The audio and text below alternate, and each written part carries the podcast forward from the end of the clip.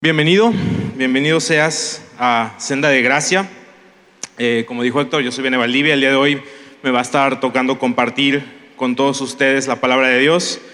Eh, y bueno, primero que nada, ¿qué te parece si vamos eh, buscando la porción que vamos a leer hoy, que es el libro de los Hechos? Estamos en nuestra serie de Hechos, Hechos capítulo 6, del 1 al 7. Y mientras lo buscas, quiero hacerte una pregunta. Eh, ¿A cuántos les ha tocado en sus trabajos que de repente llega el jefe y les dice, aquí somos como una familia? ¿Les ha tocado? ¿Sí? ¿O lo han escuchado? ¿Y qué se siente? ¿Se siente como verdadero o se siente como que hasta hay memes de eso, ¿verdad? ¿Por qué? ¿Se han preguntado por qué? ¿Por qué nos causa como... Ah, claro que no. ¿Por qué nos causa eso? Yo estaba pensando en esto mientras estaba preparando el tema y dije, en las familias nos servimos los unos a los otros. En las familias nos interesa eh, el bienestar de nuestro familiar. En los trabajos, digo, de manera general, no, no, no voy a decir que en todos, pero cada quien ve por sí mismo. Entonces de repente nos dicen, somos como una familia y nos hace ruido, por lo menos nos hace ruido, ¿no? Bueno, el día de hoy vamos a estar leyendo siete versículos que tienen que ver con la familia en Cristo, con la iglesia, y hay mucho que vamos a aprender el día de hoy. Eh, entonces, ¿estamos listos? ¿Me pueden ayudar con la siguiente, por favor? El título del sermón es Llamados a servir. Y cuando estaba haciendo minutos finales, dije, llamados a servir dos puntos, una iglesia dispuesta. Y mantén esto en mente mientras vamos a estar yendo a través de estos versos. ¿Ya tienes la porción? ¿Sí? ¿Nos ponemos de pie? ¿Les parece? Y me ayudan con la siguiente, por favor, para los que no traigan Biblia, ahí va a estar. Espero que no esté muy pequeña. Eh, es la nueva traducción viviente. Y si les parece bien, vamos leyendo todos en conjunto a la de tres. Una, dos, tres. Al multiplicarse los creyentes rápidamente, hubo muestras de descontento. Los creyentes que hablaban griego se quejaban de los que hablaban hebreo, diciendo que sus viudas eran discriminadas en la distribución diaria de alimentos. De manera que los doce convocaron a todos los creyentes a una reunión. Dijeron, nosotros, los apóstoles, deberíamos ocupar nuestro tiempo en enseñar la palabra de Dios y no en dirigir la distribución de alimento. Por lo tanto, hermanos, escojan a siete hombres que sean muy respetados, que estén llenos del Espíritu y de sabiduría. A ellos les daremos esta responsabilidad. Entonces nosotros, los apóstoles, podemos dedicar nuestro tiempo a la oración y a enseñar la palabra. A todos les gustó esta idea y eligieron a Esteban, un hombre lleno de fe y del Espíritu Santo, a Felipe, a Prócoro, a Nicanor, a Timón, a Parmenas y a Nicolás de Antioquía quien anteriormente se había convertido a la fe judía. Esos siete hombres fueron presentados ante los apóstoles, quienes oraron por ellos y les impusieron las manos. Así que el mensaje de Dios siguió extendiéndose, el número de creyentes aumentó en gran manera en Jerusalén y muchos de los sacerdotes judíos también se convirtieron. Vamos a orar así como estamos. Señor, gracias por tu palabra, gracias por esta porción que tienes para nosotros hoy. Ayúdanos, Señor, a que nuestro corazón esté dispuesto a escuchar lo que tú quieres hablarnos y que de mi boca salga, solo palabras que vienen de ti, Señor. Gracias por este momento que nos permites. En tus manos estamos. Amén. Toma tu asiento. Bien, vamos comenzando. ¿Me ayudan con la siguiente, por favor? Ahora, vamos a iniciar y te recuerdo que estamos estudiando el libro de Hechos y vamos leyéndolo verso a verso. Entonces es importante entendamos un poquito el contexto de en dónde estamos eh, eh, parados a la hora de iniciar esta, esta porción. Bueno, eh, ¿se acuerdan que la semana pasada el pastor Jaime nos habló de el gozo de sufrir por Cristo? ¿Se acuerdan? Que los discípulos salen de la cárcel, los azotan y les dicen que no pueden volver a hablar de Jesús y ellos salen gozosos, contentos de haber sido considerados dignos de, eh, de ser, eh, de sufrir por Cristo. Y el verso, el capítulo 5 termina diciendo que todos los días en el templo y de casa en casa no cesaban de enseñar y proclamar el Evangelio de Jesús como el Cristo. Si lo tienes en tu Biblia, un versículo antes, el versículo 1, gracias, dice, dice así. Entonces, ahí es donde estamos parados. La iglesia primitiva se está formando, los discípulos empiezan a predicar y entonces empiezan a, sufrir persecución y ellos se gozan en eso y predican más. Todos los días están predicando. Y ahí es donde eh, eh, justamente después de esto viene el, el, capítulo 6 que dice así, al multiplicarse los creyentes rápidamente, hubo muestras de descontento. Y vamos a hacer una pequeña pausa en al multiplicarse los creyentes rápidamente. ¿Por qué? Eh, porque es interesante que en mismo Hechos, cuando se está formando la iglesia, lo vimos en Hechos 2, 47, que el mismo Lucas dice, y cada día el Señor añadía a los que habían de ser salvos. ¿Se acuerdan de eso que en algún momento lo vimos? Aquí estamos viendo que los creyentes están multiplicando, está creciendo de manera muy acelerada la iglesia. Y aquí viene el primer aprendizaje para nosotros. Una iglesia obediente a su llamado no puede quedarse donde está, no puede ser estática. Una iglesia obediente avanza y busca que el reino de Dios avance. Entonces la iglesia viene de ser obediente, de predicar el Evangelio, de hablar todos los días sin cesar. Y entonces Dios respalda esa obediencia y los creyentes empiezan a multiplicarse. Entonces, eh, ¿a qué vamos con esto?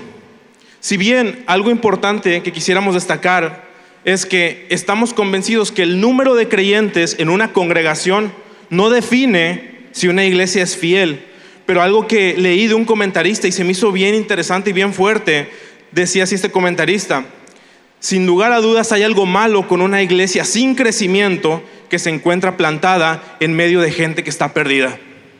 Y eso es algo importante para ti para mí, porque donde tú y yo estamos parados hay gente que se está perdiendo. ¿Qué estamos haciendo nosotros para compartir las buenas nuevas? ¿Hace sentido? ¿Sí? Bueno, entonces, recapitulando en esta pequeña pausa que tomamos aquí, si bien no estamos llamados a ser super congregaciones, el número no es lo más importante, pero lo más importante es que hablemos de esa esperanza y de, esa salvación que es el Evangelio en donde estamos, aquellos que tenemos a nuestro alrededor. Y, es importante que no nos quedemos donde estamos, que sigamos avanzando y que busquemos que el reino de Dios avance. Estamos convencidos que una consecuencia de atender al llamado de hablar de Cristo a otros es que gente a través del Espíritu Santo encuentre salvación en Cristo. Amén. Bien, entonces, eh, continuamos. Estamos en medio de este contexto donde la iglesia está creciendo rápidamente, rápidamente, y de repente, ¡pum!, algo sucede. Hubo muestras de descontento. Y a lo mejor tú dices, ¿qué? En la iglesia primitiva hubo descontento. En otras versiones, a lo mejor la que estás leyendo, algunas menciones llegan a mencionar quejas. Eh, eh, y la palabra en griego que se usa para escribir puede incluso significar murmuración. Hubo descontento, hubo quejas. Y esto es, esto es interesante porque la Biblia nos enseña que incluso en una iglesia tan ejemplar como la iglesia de Hechos, en la cual ¿te acuerdas que esta iglesia vendía sus bienes para dar a los demás? ¿Te acuerdas? ¿Te acuerdas que había milagros? ¿Te acuerdas que los discípulos fueron libertados de la cárcel de manera milagrosa? ¿Sí te acuerdas? ¿Te acuerdas que estaban perseverantes en la enseñanza y en la oración todos los días? Y lo más reciente que vimos la semana pasada, una iglesia que se gozaba de sufrir persecución por Cristo. Esa era la iglesia de Hechos. Y sin embargo, había descontento. Interesante, ¿no te parece? ¿Qué podemos aprender de esto? Que aún como miembros de una iglesia fiel, los seres humanos somos falibles. Y aún perteneciendo a una iglesia ejemplar, todos tenemos una eh, cierta inclinación a la queja. ¿A poco no? Tenemos esa, e, e, esa naturaleza pecaminosa. Pero eso no nos pasa a nosotros, ¿verdad? Solamente pasaba hace mucho. Aquí no pasa. Es muy fácil quejarse, hermano. Cuando vemos alguna necesidad, lo primero que tendemos a hacer, corrígeme si estoy mal, es opinar sobre lo que se debería de hacer. ¿Poco no? Está en nuestra naturaleza pecaminosa. No voy a tomar ejemplos, eh, pero deberían de, complétalo con lo que se te viene a la mente. Es que acá deberían de, acá deberían de, y eso está en nuestra naturaleza pecaminosa. Entonces, pensar que pertenecer a una iglesia saludable nos va a librar de tener o de sentir desacuerdos es incluso arrogante. ¿Por qué? Porque estaremos pensando que somos superiores y que no nos va a pasar a nosotros. Ahora, con esto no estoy diciendo que debamos quejarnos, ese es otro tema. Solamente que seamos conscientes de nuestra propia naturaleza. Y la Biblia tiene una instrucción para esto. Pablo en Filipenses 2.14 dice, hagan todo sin murmuraciones ni contienda. ¿Por qué lo habrá dicho? ¿Nomás porque se le ocurrió? Seguramente porque conocía perfectamente cada uno de, cómo somos como seres humanos. Entonces, eh, vemos que en esta, en esta iglesia había descontento. Ahora vamos a ver por qué era la situación de descontento, que es algo importante. Y algo interesante que vamos a ver en esta porción es que la situación causante del descontento no era del todo injusta. Ahorita vamos a profundizar en eso. Es más, no era injusta. Dice así, la Biblia lo, explica. Los creyentes que hablaban griego se quejaban de los que hablaban hebreo, diciendo que sus viudas eran discriminadas en la distribución diaria de los alimentos. Y déjame te explico un poquito. En aquel entonces, en la región de Jerusalén había dos tipos de judíos, y eso es importante que lo tengamos en mente. Uno eran los que en, algunos, en algunas versiones dice los helenistas, a lo mejor en tu versión dice helenistas, que aquí en esta versión dice los que hablaban griego. Y había los nativos, que eran los que hablaban hebreo. Ahora, los helenistas eran aquellos judíos que por diversos motivos, persecución, comercio, etcétera, conquista, habían salido de la región de Judea y se habían ido a vivir a otras regiones del imperio romano, que en ese entonces dominaba la mayor parte del mundo conocido. Y los nativos eran aquellos judíos que nunca habían salido de su, de su zona, de, de su tierra, por así decirlo.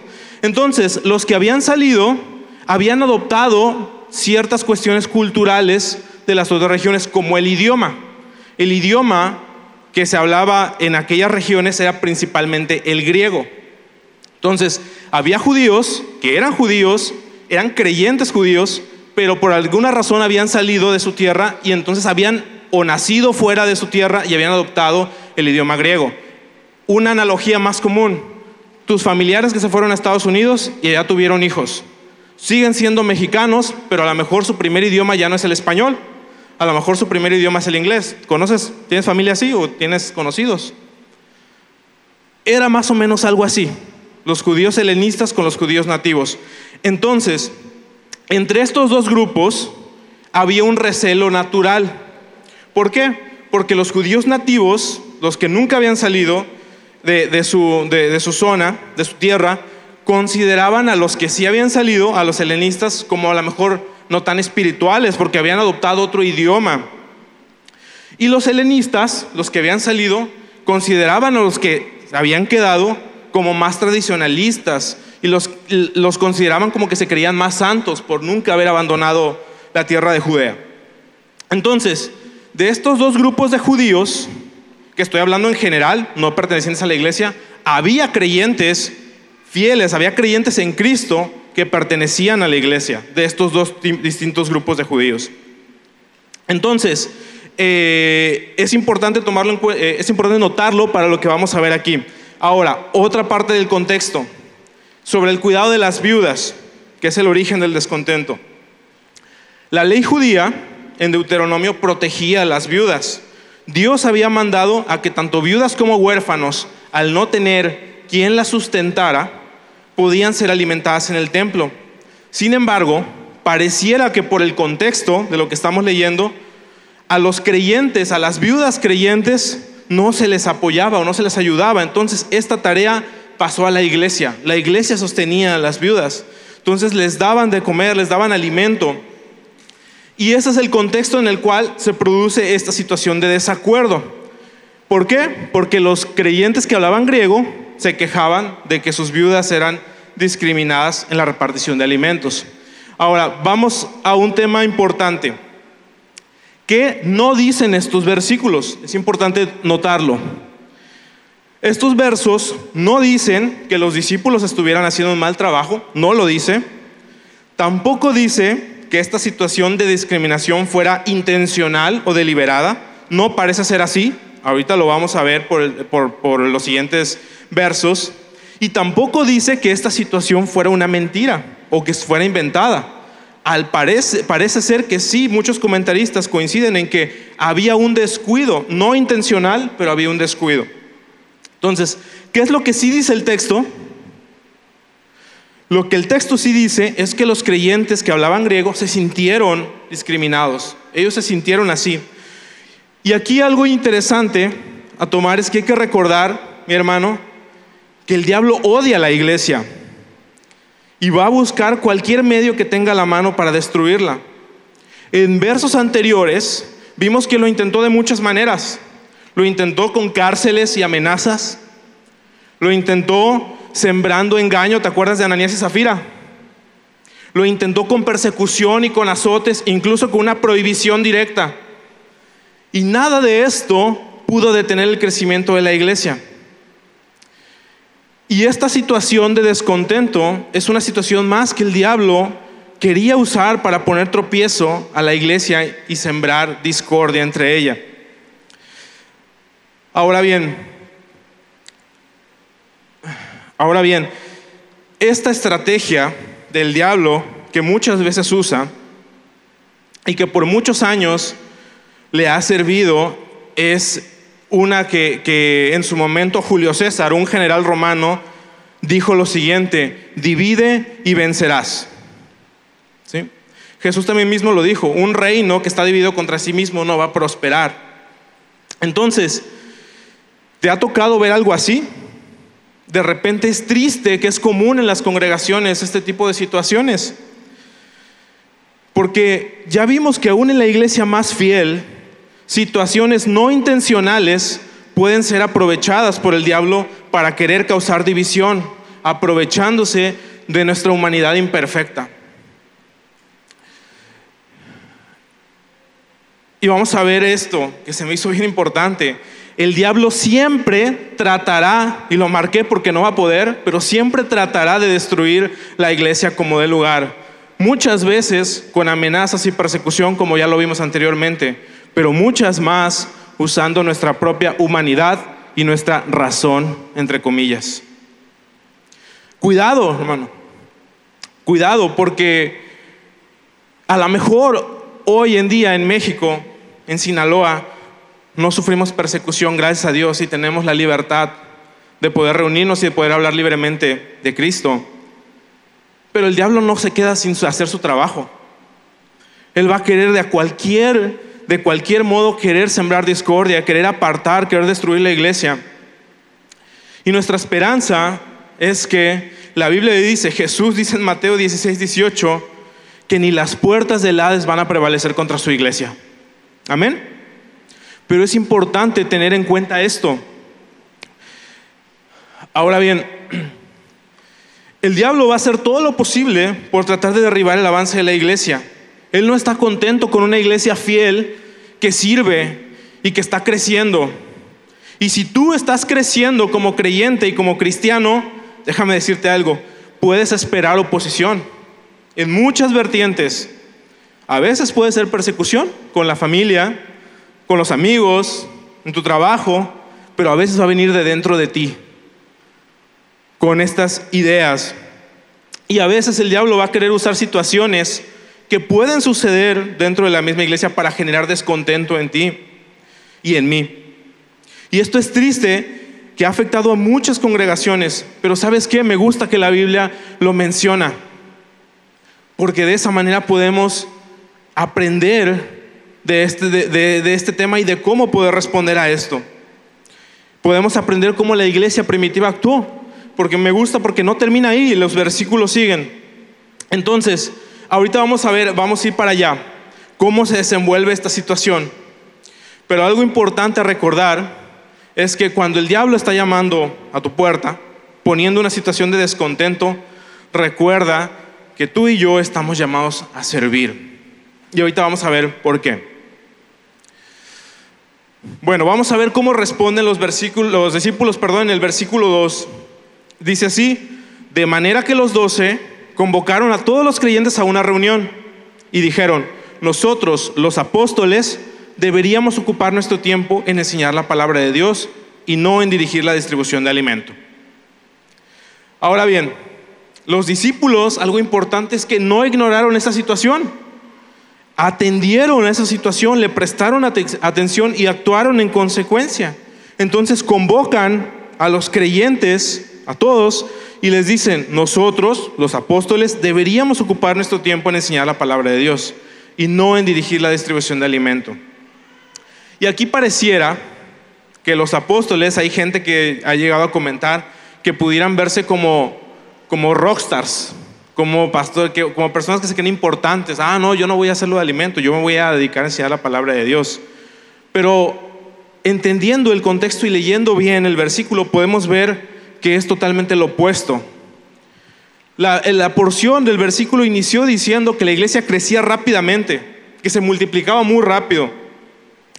Invariablemente es mucho más complicado atender los asuntos de una congregación pequeña que una congregación muy grande los que tenemos y trabajamos con mucha gente entendemos esto. Es más difícil estar atento a todo lo que sucede entre más grande sea, sea el, el cuerpo o la organización. Ahora bien, en otras versiones, como la Biblia de las Américas, dice, no es conveniente que nosotros descuidemos la palabra de Dios para atender este asunto. Entonces lo que está pasando es que los doce están siendo opuestos a rockstars. Lo que están diciendo es, no podemos nosotros solo atender todo, nosotros solos no podemos atender todo. Entonces están siendo humildes, tomando decisiones para prestar atención a las necesidades que están surgiendo en la iglesia. Están siendo verdaderos líderes, obedientes a su llamado. No se empeñaron en querer abarcar todo, sino que conscientes de la necesidad, buscan solución con el apoyo de otros creyentes fieles. ¿Y qué podemos aprender de esto? Dios no nos llamó, Dios no llamó, perdón, a los apóstoles a hacer todo para la iglesia. Dios ha levantado y quiere seguir levantando mucha gente que sirva de muchas otras maneras. ¿Qué podemos aprender? Dios nos ha dado a todos dones, talentos y llamados a servirle de muchas maneras distintas. Y la pregunta es, ¿qué necesidad tiene tu iglesia en la cual tú puedes servir hoy? Quiero que te hagas esa pregunta. Y otra pregunta que también quiero que te hagas y que nos hagamos, cuando vemos una necesidad en la iglesia, ¿qué actitud tomamos? ¿Nos disponemos a servir o nos disponemos a quejar? Y hermano, Dios no llama solo a personas específicas a servir en todo para la iglesia. Dios llama a toda su iglesia a servir en actividades específicas de acuerdo con su llamado, dones y talentos.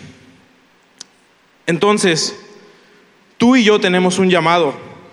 Probablemente no sea el mismo, pero tenemos un llamado y el llamado es a servir. Y ahorita vamos a seguir avanzando en esto. Eh, vamos al, siguiente versículo, el versículo 3, que dice así. Listo. Dice, por lo tanto, hermanos, escojan a siete hombres que sean muy respetados, que estén llenos del espíritu y de sabiduría, a ellos daremos esta responsabilidad. Entonces, los discípulos dicen, elijan a siete personas que puedan hacer esta tarea porque nosotros no podemos hacer todo. Y aquí vemos varias cosas. Los discípulos piden a la congregación que se propongan a estas personas responsables para atender la necesidad que está pasando en la iglesia. Y algo bien importante aquí, la responsabilidad de atender las necesidades de la iglesia no recae solo en los pastores, hermano, recae en toda la iglesia.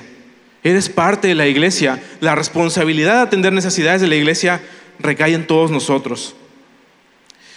Y ahora es interesante que aquí se eligen a siete personas. Y, no me voy a detener mucho en esto, pero para la cultura judía el número siete era muy importante. Cualquier asunto público, legal, generalmente era atendido por siete personas. Algunos comentaristas hablan de que a lo mejor eran siete personas y que por cada día de la semana le tocaba a una persona atender esa necesidad. Eso no está literalmente en la Biblia, algunos comentaristas lo hacen estudiando el trasfondo de la cultura judía, pero es interesante, también el número siete en la cultura judía representa totalidad, era muy importante lo que significaba para ellos esto, entonces es interesante saber que fueron siete personas que fueron llamados a, esta responsabilidad. Y ahora, dice también que estas personas tenían que tener ciertas características. Tres características vienen aquí para las personas que sirven. Y déjame decirte algo, estas características son un requisito de todo creyente, porque todos estamos llamados a servir. Número uno, dice que tenían que ser muy respetados. ¿Qué significa esto? Que sus vidas eran de un testimonio evidente que vivían para servir a Cristo, que eran personas ejemplares. Dice que, eran, que tenían que estar llenos del Espíritu Santo. Y aquí es importante. ¿Por qué Lucas haría énfasis que esto era fundamental si la labor era de distribuir alimento? ¿Estás conmigo? Lo que tenían que hacer era distribuir alimento. ¿Por qué Lucas hace énfasis en que tenían que estar llenos del Espíritu Santo? Y algunas personas suelen pensar que cierto tipo de ministerios prácticos no son tan espirituales como algunos otros. Pero la Biblia muestra que no hay servicio no espiritual. Porque para servir de manera efectiva a Dios en cualquier tipo de servicio, en cualquier tipo de ministerio, necesitamos del Espíritu Santo porque es realmente Él quien actúa a través de nosotros. Él es quien habla a otros, Él es quien refleja a Jesús en nuestras vidas. Y te quiero hacer una pregunta. ¿Cómo podríamos hacer cualquier tipo de servicio en nombre de Dios sin la presencia del Espíritu Santo? No se puede. Entonces todo servicio práctico es espiritual también. ¿Por qué? Te voy a dar un versículo si lo quieres anotar. Juan 15, 5. Jesús lo dijo así. Separados de mí, nada pueden. Todo servicio, y esto nos lleva a lo siguiente, en el cuerpo de Cristo, en su iglesia, no hay servicio menor, porque todo servicio fiel es de, por y para Cristo. Él es quien lo produce, es de Él, por Él y para Él. Y, no hay servicio menor, ¿no? Jesús también en Mateo 25, 37 decía que por cuanto hiciste un servicio a uno de estos hermanos tan pequeños, lo hiciste a mí, a Jesús. Entonces, no hay servicio menor para la iglesia. Todo servicio a la iglesia importa. Y si tú has decidido seguir a Cristo, entonces como creyentes estamos llamados a hacer su obra. ¿Te acuerdas eh, que hace unos domingos José Carlos, en, su, el domingo de su despedida, eh, él decía, eh, el título del sermón se llamaba Salvación con propósito. Decía que fuimos salvados por un propósito, el de predicar y compartir el Evangelio a otros. Entonces, si tú eres creyente, el Espíritu Santo vive en ti y te capacita para lo que Él te ha llamado. Y bueno, la tercera, característica eh, también de, las personas que sirven dice que tenían que tener sabiduría. Y esto es importante porque todo servicio a la iglesia es un servicio serio.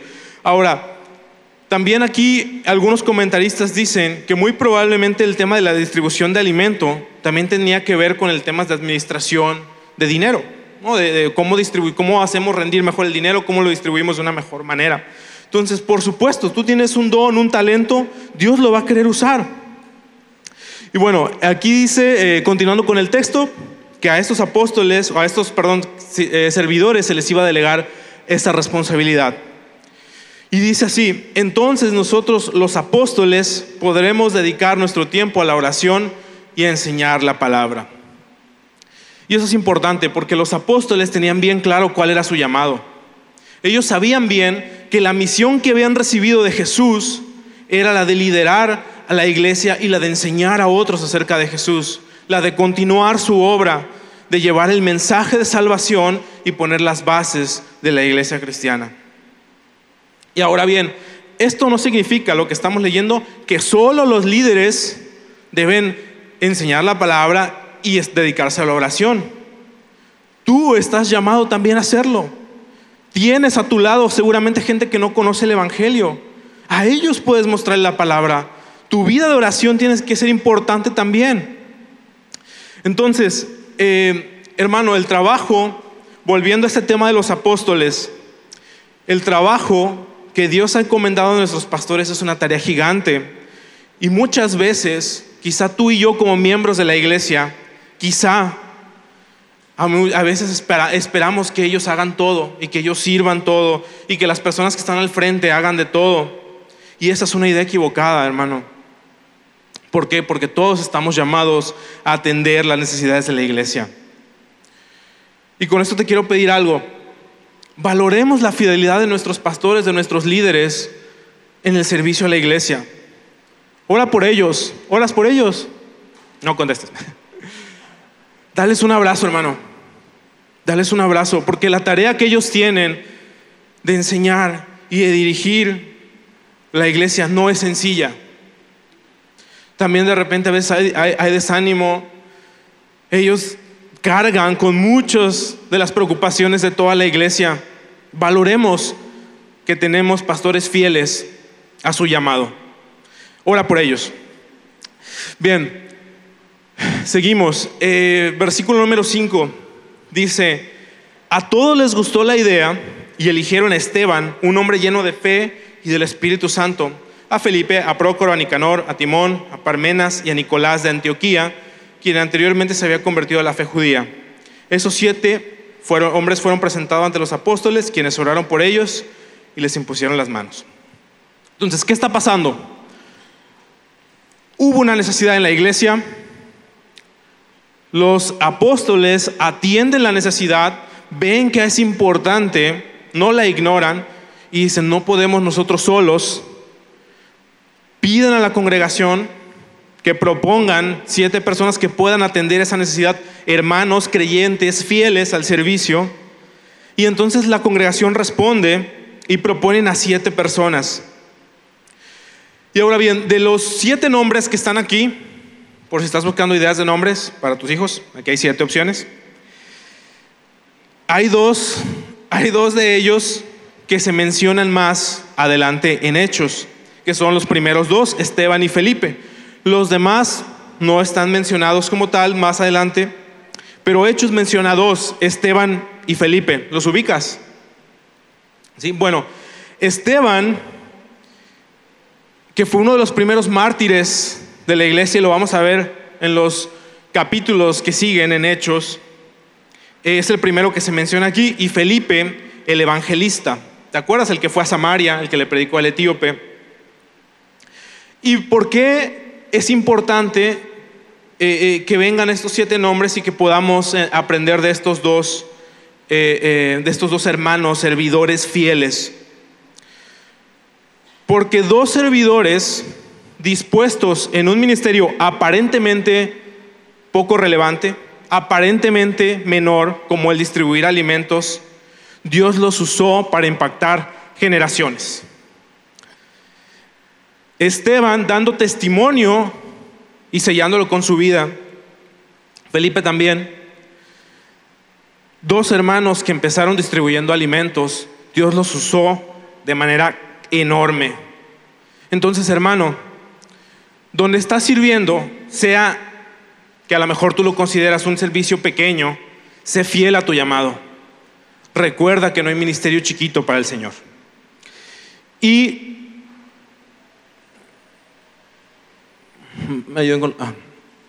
este hermano, Francis Schaeffer, decía lo siguiente, se me hizo un poco fuerte, pero creo que puede ser de mucho ánimo si tú estás sirviendo y te estás sintiendo como que cansado, desanimado, el hermano Francis Schaeffer decía, dijo, no hay lugares grandes o pequeños para servir, solo hay gente fiel y gente infiel. Entonces, Dios te ha llamado a algo. Y Jesús nos puso el mayor ejemplo de esto. Porque además de la cruz, que Él vino a morir por nosotros, Jesús vino y en su último día de, vida como antes de, antes de ir a la cruz, Jesús qué hizo, ¿se acuerdan? Lavó los pies de sus discípulos, sirviendo en todo momento. Entonces, vemos cómo Dios usó tremendamente a dos servidores de, a dos servidores en ministerios pequeños entre comillas. Y esto es bien importante para esto. Porque donde estés, Dios te quiere usar. Por eso decíamos, llamados a servir una iglesia dispuesta. Ahora bien, regresando un poquito al texto y al contexto de lo que está sucediendo en la iglesia, algo bien interesante que a lo mejor no se nota a simple vista, es que estos siete hombres, los siete nombres que están aquí, que están, están raros. Los nombres, la mayoría no, no son nombres que conozcamos hoy en día, pero todos estos, estos siete nombres son nombres griegos. ¿Qué significa esto?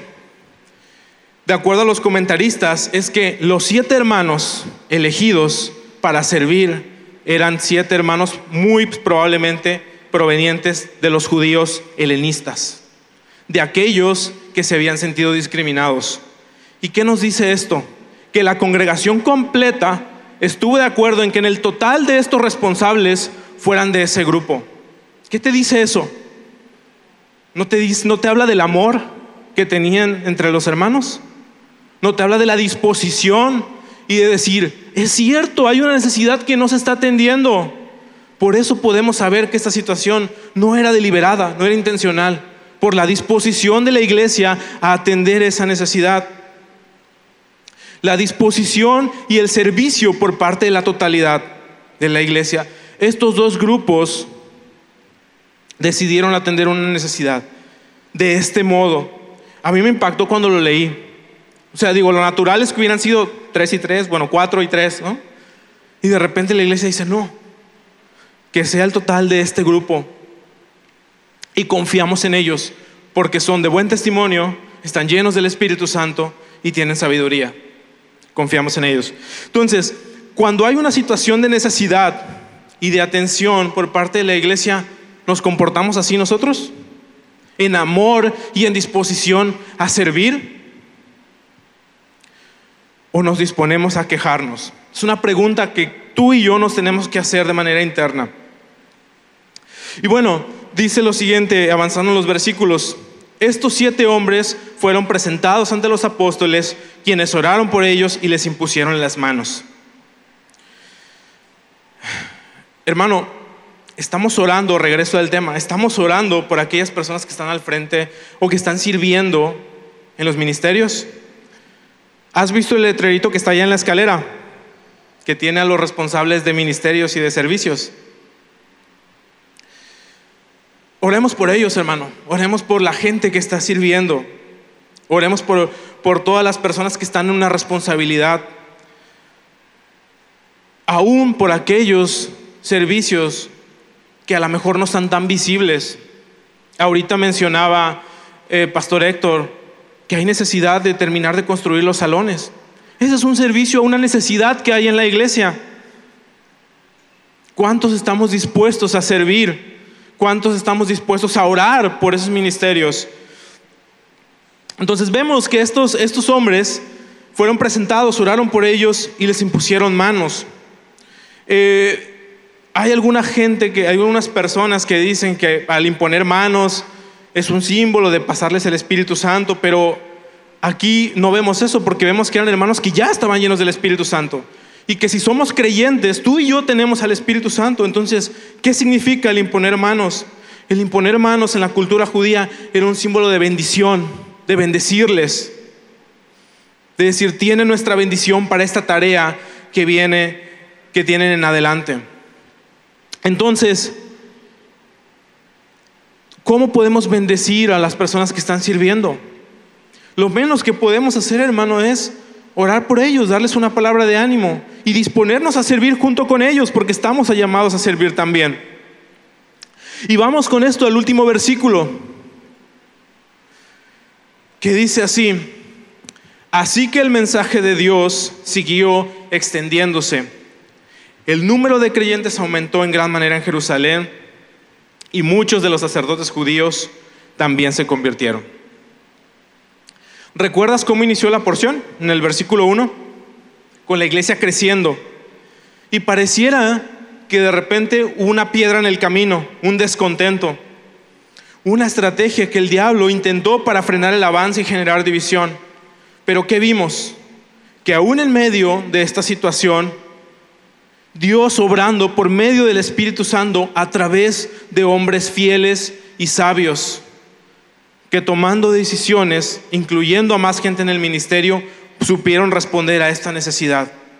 Entonces, a través del servicio fiel de esta iglesia obediente, el Evangelio se extendió más y más y más. Y no hubo quien lo parara porque ha llegado hasta nuestros días. Y el Evangelio va a seguir y va a seguir aún después de que nosotros no estemos aquí. ¿Por qué? Porque ni la persecución, ni las carencias, ni los intentos de crear división pudieron detenerlo, sino que se extendió más y más y más, aún entre los sacerdotes judíos, aún con esa gente en autoridad. El Evangelio siguió avanzando a través del servicio fiel de una iglesia dispuesta a servir. Y me gustó esta frase para ir aterrizando que la hermana Katy Núñez, esposa del, pastor Miguel Núñez, dijo, dice, el propósito principal del ministerio debe ser servir a Cristo al servir y amar a aquellos por los que Cristo pagó precio de sangre. El ministerio que tú y yo podemos hacer para servir a Cristo se puede ver de mejor manera cuando servimos a otros. Dios quiere usarte a ti y a mí para expandir su evangelio. Pregunta obligada, ¿estás dispuesto a ser usado? Amén. Ahora, a lo mejor tú dices, bueno, pero el servicio realmente es para mí, pero yo recién voy creyendo en Jesús. Hermano, el llamado a servir es un llamado que cae sobre todos los que hemos sido redimidos. Primera de Pedro 4:10 dice que cada creyente retiene por lo menos un don y ese don es para ponerlo al servicio de Dios, al servicio de su iglesia. Y a lo mejor tú dices, oye, pero yo no sé cuál es mi don. El hermano Jaime decía en, en algunas predicaciones pasadas, decía algo que quise anotar y te lo quiero compartir hoy. Dice, sirve con pasión a Dios con los recursos y las posibilidades que Él hoy ha puesto en tus manos, aunque sientas que es poco. Sirve, no esperes a que te sirvan. Cuando veas una necesidad, no esperes a que otros la suplan. Ve tú y súplela. No esperes que otros vengan a ti. Ve tú a ellos. Si es así como nos encontramos con los propósitos que Dios tiene para nuestra vida. Y cerrar con esta frase, si no sirves, ¿cómo vas a saber cuál es tu don? Voltea a tu alrededor, hermano. Hay sillas vacías, hay necesidades que tiene la iglesia. Vas a bajar esas escaleras y vas a ver salones que falta por terminar. Y seguramente me faltan muchas cosas que decir en cuanto a ministerios aquí en la iglesia. Y a lo mejor tú puedes pensar, oye, pero no sé, o sea, a, veces siento que falta esto, falta aquello, eh, no, no, no estoy seguro de poder servir y quiero regresar a como iniciamos en la introducción. La iglesia es el cuerpo de Cristo, es como una familia. Y el hermano Tom Reiner decía lo siguiente, Así como se supone que debemos sacrificarnos incondicionalmente por nuestras familias y amarlas, también debemos amar a la iglesia donde Dios nos haya puesto.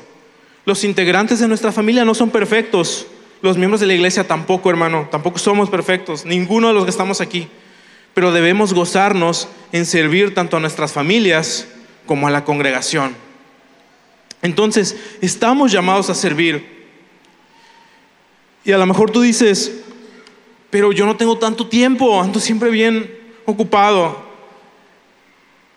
Y quiero, quiero terminar con esto.